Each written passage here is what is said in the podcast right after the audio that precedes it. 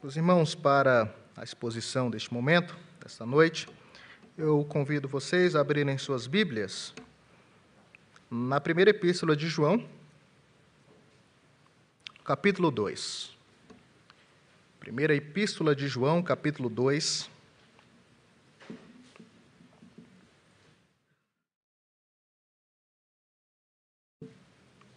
Nós vamos ver hoje os versos de 7 a 11.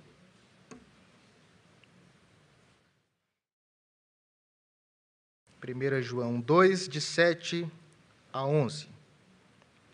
Onde nós lemos essas palavras. Amados, não vos escrevo mandamento novo, senão mandamento antigo o qual desde o princípio tivestes. Esse mandamento antigo é a palavra que ouvistes. Todavia, vos escrevo um novo mandamento, aquilo que é verdadeiro nele e em vós, porque as trevas se vão dissipando e a verdadeira luz já brilha. Aquele que diz estar na luz e odeia a seu irmão, até agora está nas trevas.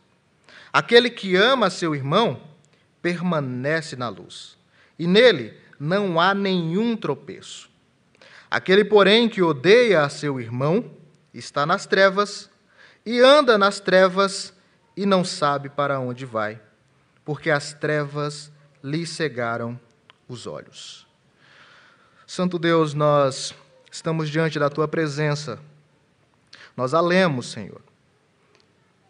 E pedimos a Deus que o mesmo Espírito que inspirou homens santos a registrar estas palavras, que ele possa nos orientar, iluminar a nossa mente e o nosso coração, para que entendamos a tua palavra e que ele também possa nos dar forças e capacidade para obedecermos, para seguir, ó Deus, de forma prática aquilo que o Senhor tem a nos ensinar.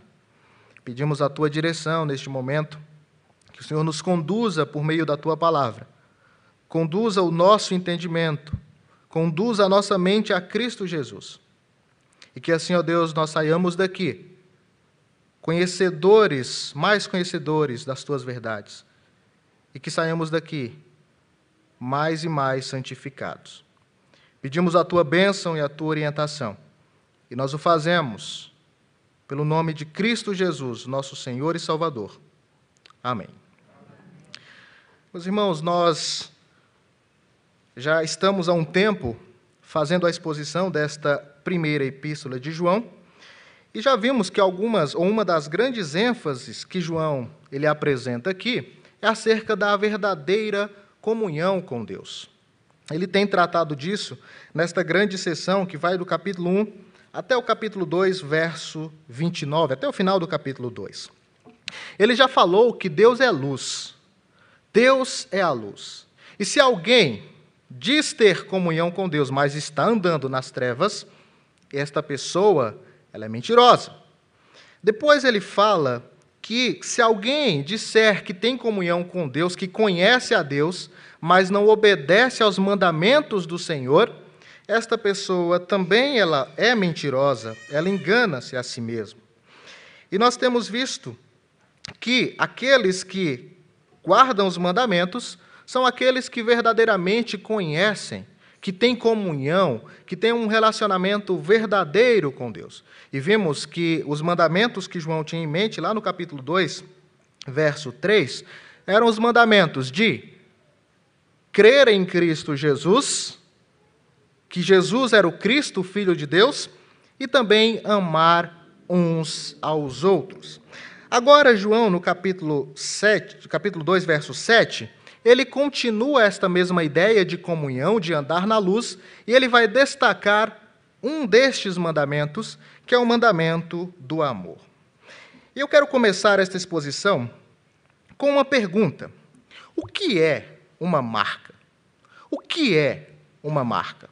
Bom, uma marca pode ser uma cicatriz, pode ser uma marca, uma mancha que tem é, nas nossas roupas ou em qualquer outra coisa. Pode ser uma prova, pode ser um testemunho, um ferimento, pode ser uma contusão, Mas, para o propósito da exposição, eu quero definir a marca como uh, algo que serve para que se reconheça uma coisa, ou seja, uma característica. Marca é uma característica. São características, melhor dizendo, características estas que, quando nós olhamos para elas, nós reconhecemos algo que está por trás da característica. E quando nós pensamos no cristianismo, nós vemos que é, o cristianismo ele possui algumas marcas, o cristão possui algumas marcas. E hoje eu quero falar sobre uma dessas marcas, que é a marca do amor. O amor é uma marca do cristão. Em seu livro, A Igreja no Final do Século XX, Francis Schaeffer fala do amor como uma marca cristã. E ele tira esta ideia, esta tese, do Evangelho de João, capítulo 13, versos 34 e 35, quando Jesus diz, ou onde Jesus diz: Novo mandamento vos dou, que vos ameis uns aos outros, assim como eu vos amei, que também vos ameis uns aos outros. Nisto conhecerão todos que sois meus discípulos, se tiverdes amor uns pelos outros. Jesus deixa claro que nós reconhecemos os discípulos de Cristo quando eles demonstram amor. Desta forma, percebemos que esta é uma marca latente do cristão. Esta é uma marca que foi destacada por Jesus e que João vai dar ênfase tanto no seu evangelho quanto nas suas epístolas.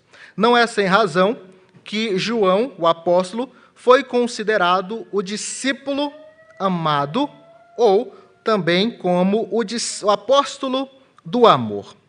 E com isso em mente, olhando para esta passagem que nós lemos, eu quero que vocês saiam daqui hoje cientes de que o amor é uma marca muito forte que o cristão deve carregar. O amor é uma marca muito forte que caracteriza um verdadeiro crente. O verdadeiro cristão, ele ama. Quem está dizendo isso? A palavra de Deus, como nós vimos na leitura. Então, por esta razão, meus irmãos, nós devemos ser amáveis, devemos amar uns aos outros. E talvez você me pergunte: por que eu devo amar uns ao meu irmão ou ao meu próximo? Veja, João, nesta epístola, ele vai dar várias razões. Hoje nós vamos ver pelo menos três razões. Ele vai dar outras razões em outros capítulos, e nós veremos isso no momento oportuno. Mas nesta passagem que nós temos em mente, João dá três razões pelas quais nós devemos amar uns aos outros. Primeira razão, você deve amar porque você é amado. Olha como ele começa esta sentença: amados. Esta é a expressão que João usa.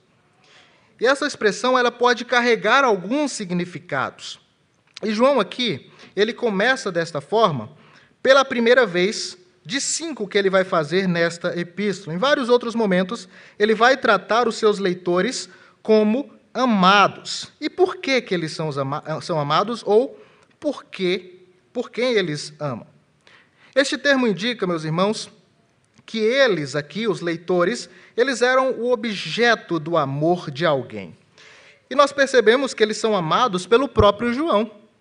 Então, por que eles devem amar? Porque eles são amados. Por quem? Pelo próprio João.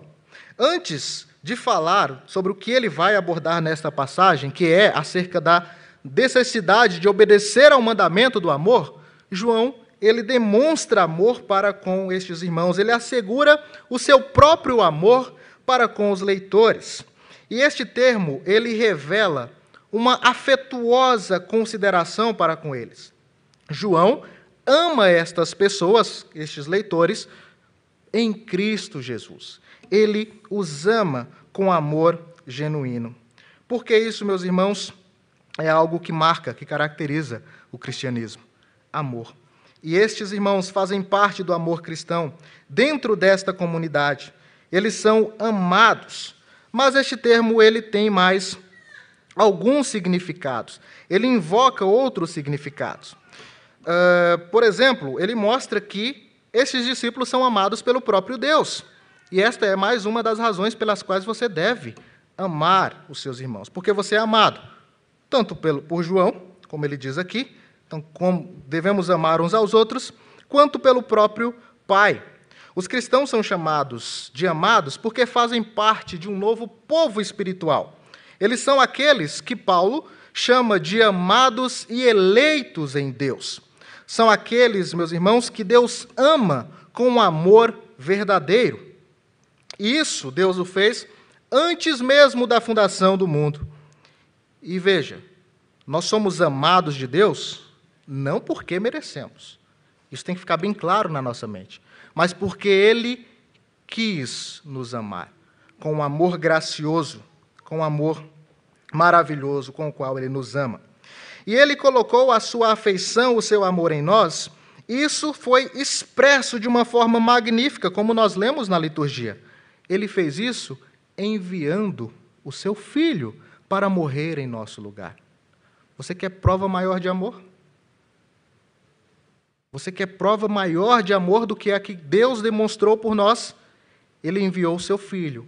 O seu filho amado, para que nós, um povo que outrora éramos inimigos de Deus, um povo que vivia no pecado, na prática do pecado, um povo que só fazia aquilo que desagradava a Deus, ele enviou o seu filho para que o seu filho desse, desse vida a estas pessoas. Então nós somos amados tanto por João, tanto como pelo próprio Pai. E desta forma o povo de Deus ele deve ser um povo que ama, porque ele é um povo escolhido, santo e muito amado por Deus. E por ser amado por Deus, nós também precisamos amar. Não é isso que ele diz no capítulo 4, no verso 11? Amados, se Deus, de tal maneira, e veja, de que maneira é essa? A ponto de enviar o seu filho com um amor sacrificial, um amor incondicional, um amor prático. Se ele desta forma nos amou, devemos nós também amar uns aos outros. Nós precisamos olhar para este mandamento e entender que, como discípulos de Cristo, nós devemos amar. E nós também somos amados pelo próprio Jesus. Olha o que diz o capítulo 3, lá no verso 16. Nisto conhecemos o amor. Nisto o quê? Em que Cristo deu a sua vida por nós e devemos dar nossa vida pelos irmãos. O amor, ele consiste em Deus enviar o seu filho para morrer por nós. E nós conhecemos este amor pelo fato de Cristo ter dado a sua vida em nosso favor. Você é amado por Deus. Se você faz parte do povo de Deus, se você é alguém que foi transformado pela mensagem do Evangelho, é porque você foi amado por Deus. Deus te ama, Cristo te ama a ponto de entregar a sua própria vida pelos irmãos, por nós. Como ele próprio diz, que não há maior, amor maior do que este, do que dar a própria vida pelos seus amigos. Então, por que você deve amar? Porque você é amado. Amado uns pelos outros, amados por Deus, amados por Cristo.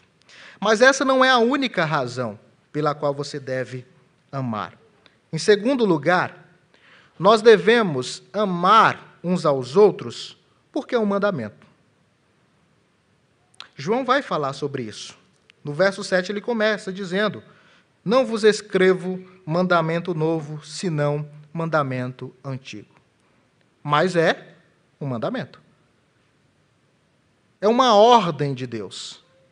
Deus nos ordena, ele nos orienta a obedecermos este mandamento de amar uns aos outros.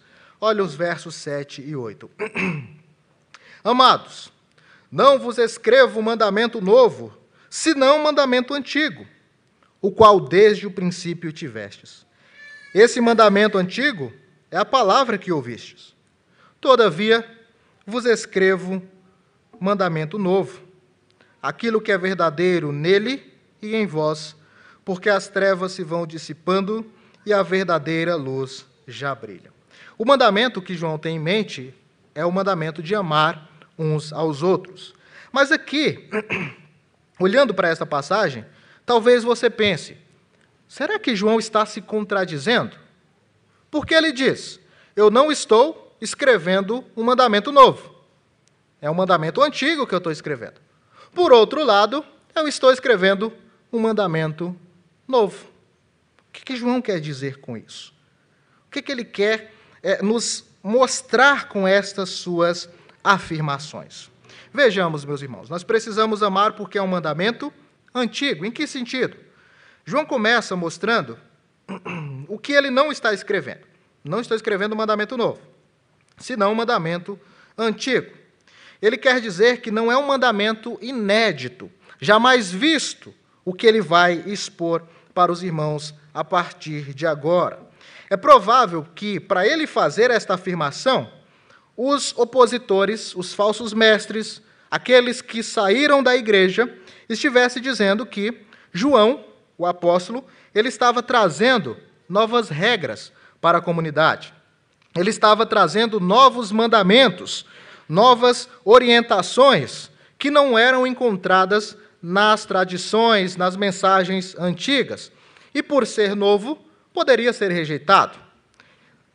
E aqui, meus irmãos, nós precisamos nos lembrar que estes opositores, estes falsos mestres, eles estavam inclinados a subestimar qualquer importância ética como parte integrante da vida cristã. Eles eram pessoas que acreditavam que pela carne ser a matéria ser má e o espírito ser algo bom, não tinha problema fazer o que você quisesse com a carne. Você poderia pecar à vontade. Não tinha problema algum, eles pensavam, e estavam errados. Então, por isso, eles achavam que o que João estava trazendo era novas imposições, queria trazer mais peso para o povo de Deus. E olhando para o contexto, nós podemos até dizer que João ele tinha autoridade para fazer isso. Ele poderia trazer novas instruções para o povo, porque ele era um apóstolo. Não é à toa que as suas epístolas, o Evangelho e o livro de Apocalipse estão escritos na, no registro final da revelação, na palavra de Deus, porque eles trouxeram ensinamentos novos com interpretações dos antigos.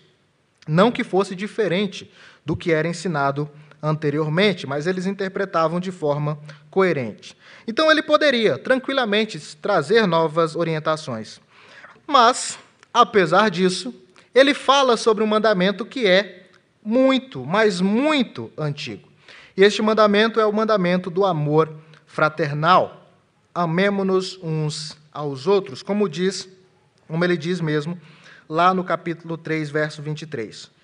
O seu mandamento é este: que creiamos no nome do seu Filho Jesus Cristo e nos amemos uns aos outros, segundo o mandamento que nos ordenou.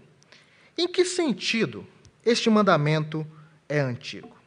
Ele então fala: este mandamento é antigo, primeiro, porque João já havia ensinado isso para eles.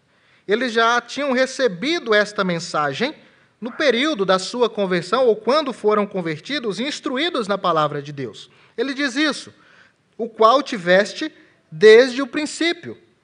Esse mandamento antigo é a palavra que ouvistes. Eles têm este mandamento desde que foram transformados pela mensagem do Evangelho. Eles têm este mandamento desde que adentraram a comunidade cristã. Desta forma, este mandamento não era novo ele era algo que já era familiar, que era conhecido por aquelas pessoas. Eles receberam quando ouviram as boas novas do evangelho da salvação. Este mandamento também era antigo, porque o próprio Jesus já havia ensinado. Em um determinado momento de sua vida, alguns fariseus, e todos nós é, vemos nos evangelhos a luta dos fariseus para tentar pegar Jesus em alguma emboscada. Em uma dessas tentativas, procurando ocasião para acusar a Jesus, eles questionaram qual era o grande mandamento.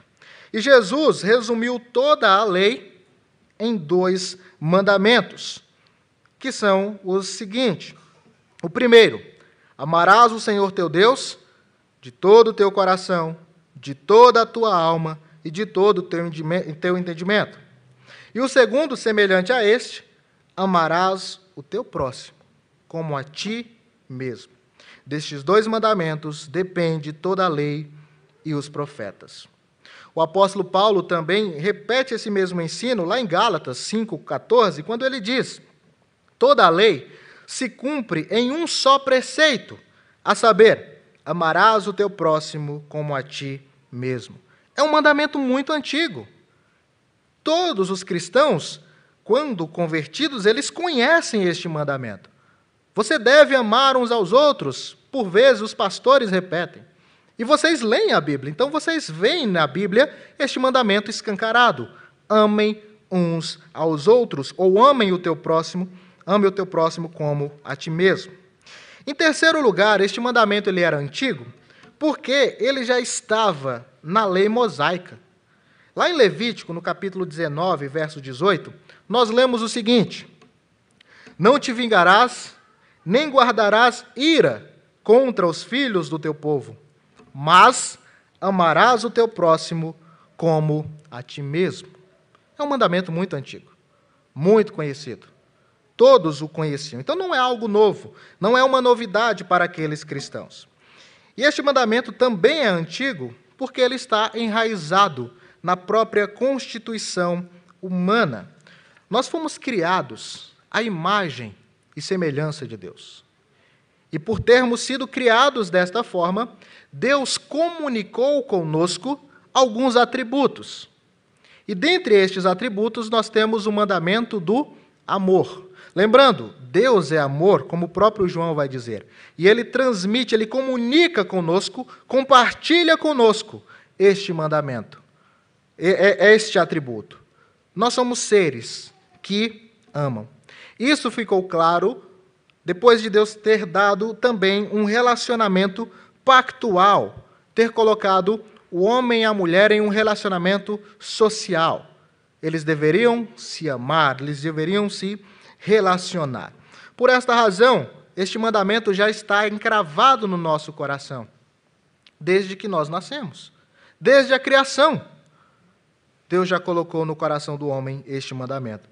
O apóstolo Paulo, ele fala acerca dessa realidade do mandamento, os mandamentos de Deus já estarem no nosso coração, quando ele diz que quando os gentios eles agem de acordo com o mandamento, não tendo o mandamento escrito para si mesmo, eles provam a lei, a norma de Deus gravada no coração deles.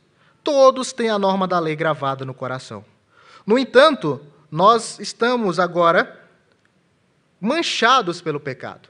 Por isso que ninguém consegue, pela sua própria força, seguir e obedecer perfeitamente os mandamentos de Deus. Ninguém consegue seguir estes mandamentos, eh, a não ser, e ainda de uma forma imperfeita, que Cristo Jesus, por meio do Espírito Santo, nos fortaleça e nos capacite a isso.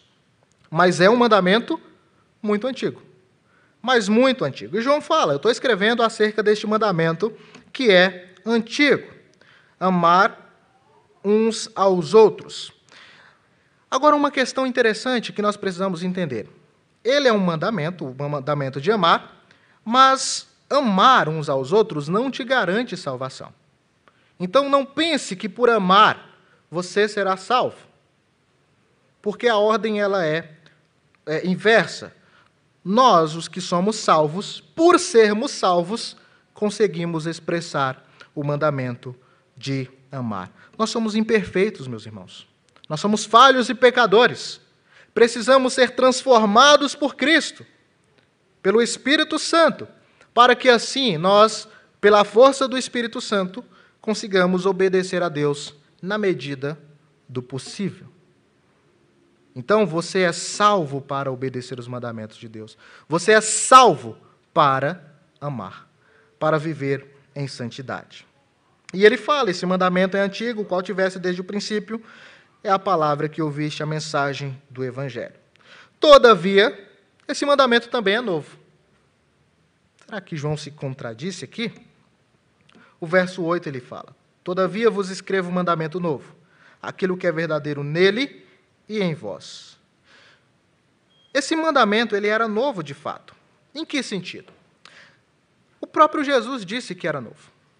Lá em João 13, 34, ele disse: Novo mandamento vos dou, que vos ameis uns aos outros. Só que existe uma diferença e uma novidade no mandamento que Jesus transmitiu. Lembre-se, o Antigo Testamento falava que nós precisávamos amar o nosso próximo como a nós mesmos. Jesus traz uma mudança, uma novidade. Ele fala: ame, um, ameis uns aos outros, assim como eu vos amei. Que também ameis uns aos outros. Jesus falou que este mandamento era novo porque ele estava trazendo uma nova qualidade, ele conferiu qualidade diferente a este amor. Nós devemos amar não como a nós mesmos. Podemos amar como a nós mesmos? De fato, a Bíblia esclarece isso. Não quer dizer que um mandamento está é, são contraditórios. Mas ele é mais intenso, você pode intensificar ainda mais e amar da mesma forma que Jesus nos amou. E como Jesus nos amou? Com um amor abnegado. Ele se entregou por nós. Com um amor prático. O amor ele não é um mero sentimento, uma mera afeição. O amor ele é muito prático.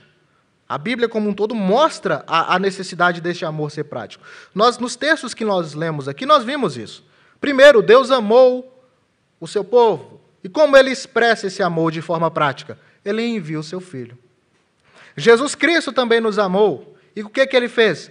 Ele se sacrificou em nosso lugar. Ele morreu para que por ele nós pudéssemos ter vida. É um amor prático.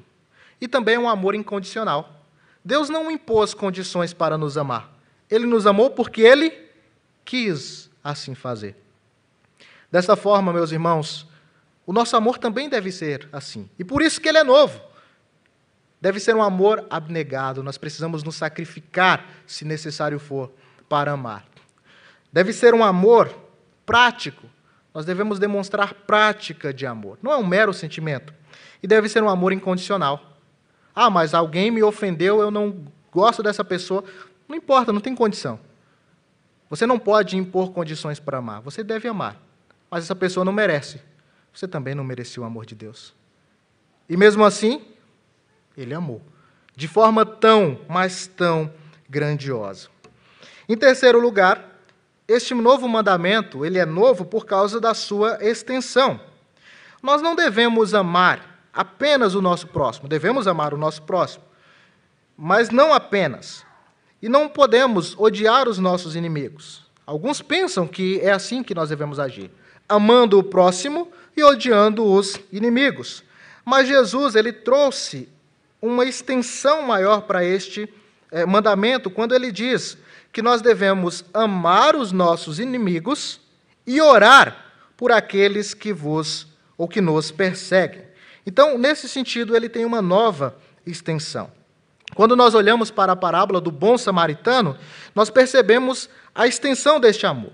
Quem é o nosso próximo a quem nós devemos amar? Qualquer pessoa que careça da nossa do nosso cuidado, que careça da nossa compaixão, que careça da nossa ajuda. Cristo ele trouxe essa novidade para o mandamento da obediência de amar uns aos outros. Por esta razão, João afirma que este mandamento ele é novo, ele é verdadeiro nele, verdadeiro em Cristo Jesus, conferindo essa novidade ao mandamento ele agora passa a tornar este mandamento também algo possível a nós. Nós só podemos amar porque Cristo verdadeiramente, ele estabelece este amor, ele realiza este amor de forma prática e agora também porque Cristo confere esta possibilidade a nós. Nós, como uh, cristãos transformados pela obra do nosso Senhor e Salvador Jesus, nós herdamos agora uma nova qualidade de vida. E por meio desta nova qualidade, nós podemos cumprir o mandamento de amar. No capítulo 2, no verso 6, o texto diz o seguinte: Aquele que diz que permanece nele, que está unido a Cristo, essa é a ideia de permanecer nele, este deve andar assim como ele andou. E Cristo andou, a sua vida foi uma vida de constante amor. Por esta razão, este mandamento é novo nele e também em nós. Nós que estamos unidos com Cristo, precisamos amar. Cristo, ao vir ao mundo, ele inaugura sua, na sua vinda um novo tempo. E a partir deste momento, a sua luz, a luz de Cristo, começa a brilhar no mundo. Por isso que o autor diz: porque as trevas se vão dissipando e a verdadeira luz já brilha. Lembre-se, a expressão aqui, as trevas vão se dissipando, ela está na voz passiva, mostrando que as trevas sofrem a ação de se apagar. É como se alguém estivesse apagando as, ou melhor, estivesse acendendo as luzes e as trevas estivessem se dissipando. E a ideia é que quando Cristo entra no mundo, como a luz que ele é, as trevas começam a sumir de vista. Então, por que, que nós podemos amar? Porque é um mandamento, um mandamento antigo, mas também novo. E é um mandamento que Cristo, agora, por ser novo, por trazer novidades, nós podemos cumprir. Nós não estamos mais nas trevas, mas nós vivemos na luz de Cristo Jesus. Nós precisamos entender claramente essa realidade. E quando o autor fala de trevas aqui, essas trevas representam a escuridão moral espiritual, que envolve a existência humana é, atual. É o reino do mal, o mundo pecaminoso, que jaz no maligno e que, conforme diz no verso 17 do capítulo 2, está passando, bem como as suas concupiscências. Cristo trouxe luz para o mundo que estava em trevas. Ele, ele trouxe esperança para um mundo sem esperança. Ele trouxe salvação para um mundo que estava perdido. Quando olhamos para essa realidade, nós entendemos que isso é um processo que vai se concretizar e finalizar, acabar totalmente, quando Cristo retornar e, e acabar, banir com todas as trevas de forma decisiva, com toda a forma de pecado, de corrupção. E como diz Apocalipse 21, 23, naquele tempo nós não precisaremos mais do sol, nem da lua, para que deem claridade pois a glória de Deus será a luz que desfrutaremos, e o Cordeiro será a sua lâmpada. Nós aguardamos a concretização, quando a verdadeira luz, ela de forma total, clarear o mundo. O mundo ainda está em trevas, mas a luz de Cristo já brilha, está brilhando constantemente. Enquanto isso não se concretiza, meus irmãos, nós somos desafiados a como Jesus deixa bem claro em Mateus 5,14 ser a luz do mundo e resplandecer a nossa luz, que é o reflexo da luz de Cristo, diante dos homens, para que eles vejam as nossas boas obras e glorifiquem o nosso Pai que está nos céus. Quando amamos, nós refletimos esta luz, a luz de Cristo Jesus. Quando amamos, o nosso Deus, ele é glorificado. Por isso nós devemos amar, porque é um mandamento, é uma ordem de Deus tanto antiga, é familiar a nós, quanto nova, ela tem novidades, tem novas extensões, novas qualidades, e nós devemos segui-la. Por último, nós devemos amar, porque o amor é uma evidência, se temos, ou ele evidencia se temos comunhão com Deus ou não. Agora, João passa a falar novamente da comunhão com Deus. E ele tem mostrado nessa sessão, como eu já disse, que existem algumas evidências de que nós temos comunhão com Deus. Se andarmos nas trevas, ele diz que não temos comunhão com Deus. Mas se andarmos na luz, como o próprio Deus está na luz, nós temos comunhão uns com os outros. E o sangue de Jesus, seu Filho, nos purifica de todo pecado. Lá no capítulo 1, verso 7, ele diz isso. Então, ele está falando de comunhão, falando de relacionamento com Deus. E o amor ou o ódio, ele demonstra se nós estamos de um lado ou do outro do relacionamento com Deus. Só uma coisa que nós precisamos ter bem claro em nossa mente. Para João, não existia meio termo. Não existia uma indiferença. Sabe quando a gente pensa, não, essa pessoa eu não odeio e eu não amo. É indiferente para mim.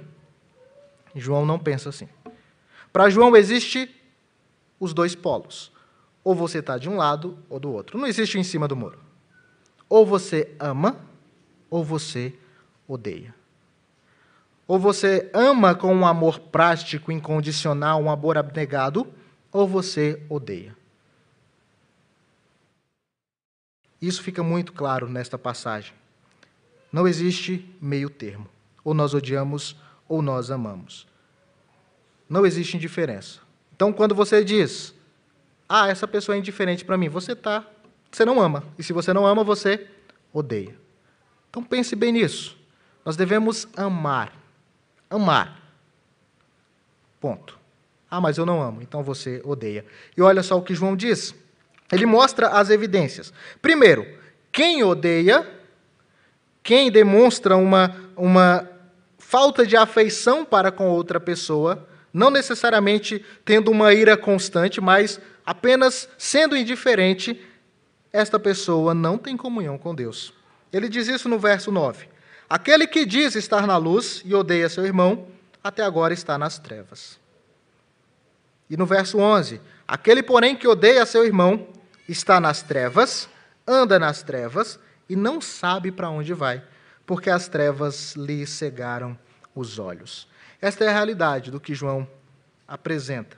E, provavelmente algumas pessoas estavam dizendo isso. Quando ele usa essa expressão, aquele que diz, é porque muito provavelmente tinha alguém dizendo. E o que João mostra aqui é que a, a verdadeira comunhão com Deus, ela não é atestada apenas pelo meu falar. Se eu disser que eu tenho comunhão com Deus, isso não evidencia que eu tenho comunhão com Deus. O falar é muito pouco. João mostra que é importante falar e agir. Ou melhor, se você só agir, já é algo muito grandioso. O amor ele é prático. E ele fala isso mais à frente quando ele diz que nós precisamos amar de verdade e de fato. Ele fala: não ame de boca ou de palavra, ame de verdade e de fato, com amor prático. Essas pessoas diziam ter comunhão com Deus. Elas estavam falando: eu estou na luz, eu tenho comunhão com Deus mas as obras, a prática delas falavam outra coisa. Então elas comunicavam algo com a boca, mas as suas ações traziam uma outra comunicação contrária e que revelava a verdadeira falta de comunhão que essas pessoas possuíam. E ele diz: estas pessoas que odeiam a seus irmãos, e lembre-se, ou você ama ou você odeia, elas estão até agora nas trevas, elas não saíram das trevas. Elas continuam em trevas. A luz de Cristo não brilhou na sua vida ainda. E a ideia de trevas, como nós já vimos, é tanto o comportamento pecaminoso, deste mundo pecaminoso, quanto a esfera onde esse comportamento predomina. E no caso aqui, o comportamento é o próprio ódio. Viver na prática do ódio é uma demonstração de que você vive no pecado. Você não está em comunhão com Deus. Ele já disse isso lá atrás, quando ele falou que se nós andarmos na luz, nós temos comunhão uns com os outros. Meus irmãos, o nosso relacionamento com Deus, a nossa comunhão com Deus é atestada no nosso relacionamento com o nosso próximo. O apóstolo João vai dizer mais à frente que aquele que diz que ama a Deus, mas odeia o seu irmão, esse é mentiroso. Por quê? Ele está dizendo que ama a Deus que ele não vê, mas odeia o seu irmão que ele está vendo. Nós precisamos amar. E ele mostra uma progressividade nestas pessoas. Primeiro, eles estão nas trevas. Mas talvez alguém pudesse pensar: bom, eu só estou nas trevas. Não tem nenhum maior, não tem maior problema do que esse. Né? Porque pense na, na seguinte situação: você está na sua casa e do nada acaba a luz. Aí dá aquele apagão, fica tudo escuro. Se você ficar parado, dificilmente você vai se machucar. Não é? Então, talvez nós temos uma aparente segurança de estar, de permanecer no escuro. Contudo, há uma progressividade. João mostra, lá no verso 11, ele fala que aquele que odeia seu irmão está nas trevas, mas ele também anda nas trevas. Você já experimentou andar no escuro? Totalmente escuro? Tenta andar no escuro. Para quem tem crianças, quando depois que as crianças brincam e deixa aqueles legos espalhados pela casa. Ou deixa qualquer coisa espalhada pela casa. Você vai se machucar. Ficar parado é tranquilo, mas eles não estavam apenas parados. Veja, não é tranquilo ficar nas trevas mas pensando na escuridão. Mas eles andavam na escuridão. Eles estavam andando constantemente na prática do pecado. E por andar na prática do pecado, o texto vai dizer que eles não sabiam para onde ir. No escuro a gente não sabe para onde ir. No escuro a gente fica perdido. Imagina que este apagão que eu, referi, que eu me referi aqui fosse num local totalmente desconhecido para você. A melhor coisa que você poderia fazer era ficar parado. Porque se você andar, você não sabe para onde vai. Então essas pessoas elas estavam nesta condição de profunda escuridão. E o texto continua falando que a razão disso é que as trevas lhe cegaram os olhos. O apóstolo Paulo ele traz um ensinamento parecido quando ele fala que o, o príncipe deste século ele cegou o entendimento dos homens para que eles não tenham compreensão da verdade. Então veja, ainda há escuridão e tem muitas pessoas nas trevas. Elas não sabem para onde vão. Elas estão andando perdidas na escuridão, porque elas estão à parte, elas estão longe da obra de Deus, da luz de Cristo que brilha e dá direção para nós. Quem odeia está nesta condição. Quem odeia vive nas trevas permanece nas trevas, anda nas trevas, porque eles estão cegos. O ódio, ele nos cega, espiritualmente falando também. Às vezes nós temos algumas crises de ira e algumas pessoas afirmam, né? Nossa, eu fiquei cego depois que eu fiquei. Tive um ódio e fiquei cego. Ele cega tanto é, de forma real como espiritual. A luz de Cristo não brilha. E lembre-se, para que a luz de Cristo brilhe, é necessário que o próprio Deus nos traga para a luz. É necessário que o próprio Deus, por meio do Espírito Santo, abra os nossos olhos e nos faça enxergar a verdadeira luz que já está no mundo e que está brilhando constantemente. Mas aquele que ama, aquele que, ao invés de afirmar que tem comunhão com Deus, mas ama de verdade, de fato, este possui verdadeira comunhão com Deus. O verso 10 diz isso. Aquele que ama seu irmão permanece na luz, e nele não há nenhum tropeço. João aqui mostra novamente o oposto do ódio, que é o amor. Ou você ama, ou você odeia. Aquele que continuamente ama, reflete o seu amor por meio da comunhão com Deus. Ele expressa que é alguém que foi amado ele expressa que alguém que, pelo poder de Deus, pela capacitação do Espírito Santo, cumpre o mandamento de amar. Da forma que Jesus expressou, amando com amor abnegado, com amor incondicional e com amor prático.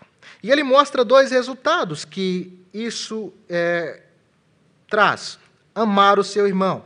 Quem ama, permanece na luz, tem comunhão com Deus, tem comunhão com Cristo vive verdadeiramente uma vida espiritual de intimidade com Deus.